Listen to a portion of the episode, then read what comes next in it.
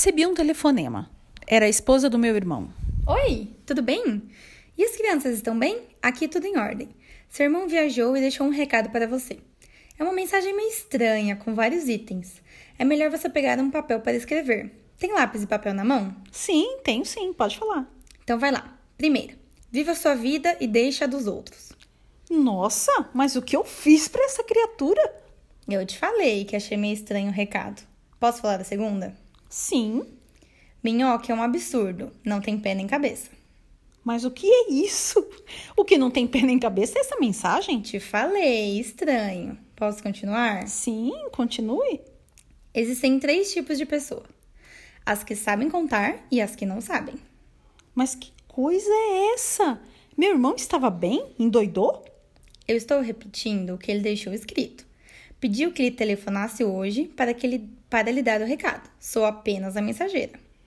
Estou entendendo. Quer dizer, eu não estou entendendo essas mensagens. Quarta, não me siga, estou perdido. O que, que ele pretende com isso? Não sei não. Mandou repetir, estou repetindo. Mas sou apenas eu que estou achando tudo isso meio desconexo? Sem sentido? Eu te disse que a mensagem estava esquisita, mas ele saiu para um serviço de urgência e pediu que lhe transmitisse o recado o quanto antes. Mas olha, eu não vou ficar aqui escrevendo uma coisa que não faz sentido. Estou me sentindo idiota.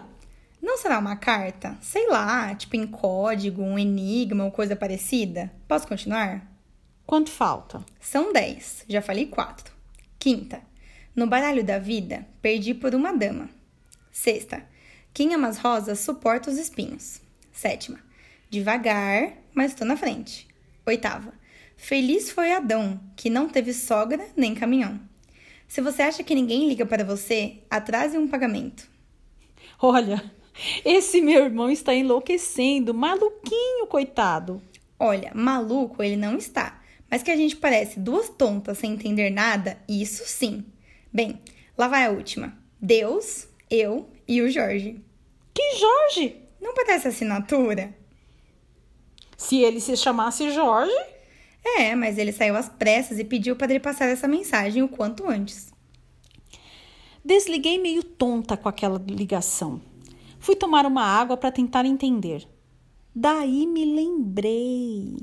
Há duas semanas falei para ele que queria planejar uma aula com ditados populares e ele me deu a ideia de usar frases de caminhão. Como ele viaja muito a trabalho, disse que gostava de ficar lendo as frases que ficam no para-choque de caminhão.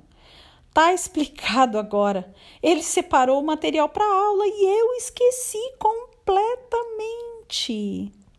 E agora tudo que eu precisava para a aula estava ali. Era só planejar. Deus, eu e o Jorge. Tudo explicado. Jorge era o motorista. Deus era Deus mesmo. E eu, o caminhão.